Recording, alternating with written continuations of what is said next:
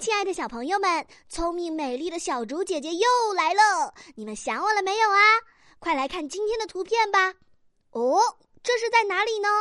风景好好啊！哎，这是什么季节？小竹姐姐好像看到水稻和泥鳅了呢。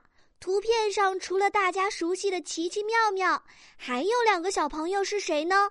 快给他们起个名字吧！他们是在做什么呢？接下来又会发生什么有趣的事情呢？噔噔噔！小竹姐姐再给大家加一点点的难度，请在故事里加入词语“捉泥鳅”和“快乐的假期”。聪明又可爱的小朋友们，小竹姐姐相信你们一定都准备好了，请先点击暂停播放按钮，然后到留言区讲故事吧。